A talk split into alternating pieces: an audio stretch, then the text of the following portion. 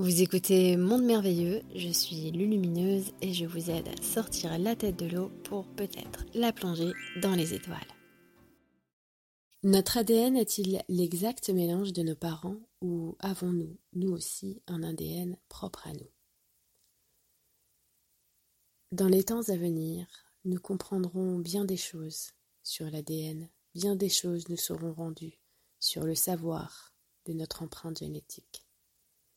Notre ADN est composé, on va dire, un petit peu en effet de l'ADN de nos parents. Mais si on prend l'ADN dans tout le chemin familial, qu'on retrace absolument toute la route, et cette route va très très loin, eh bien, on pourrait dire que la conscience qui s'incarne va choisir un parent et un autre parent. Il va déterminer les aspects de leur ADN qui vont être en sommeil et ceux qui vont être éveillés.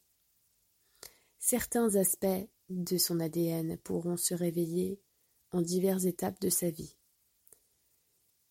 Imaginons par exemple qu'une personne qui naît aujourd'hui à notre époque, elle a une ADN composée des origines en effet de ses parents, mais dans la lignée de l'un de ses parents, il y a tout le passage de l'ancienne Égypte. Et dans cet ADN est contenu les mémoires de l'ancienne Égypte, qui sont rattachées directement à des mémoires de sa propre conscience, à des vies qu'elle a elle-même incarnées. L'ADN est bien plus que ce que l'on pourrait penser aujourd'hui, que ce qu'on nous laisse penser aujourd'hui, puisqu'elle rentre comme un facteur majeur dans la décision d'incarnation et dans le choix des parents. L'ADN, c'est comme un atlas qui contient des savoirs, des mémoires, qui peuvent être activés ou mis en sommeil suivant le schéma de l'incarnation qui va être choisi.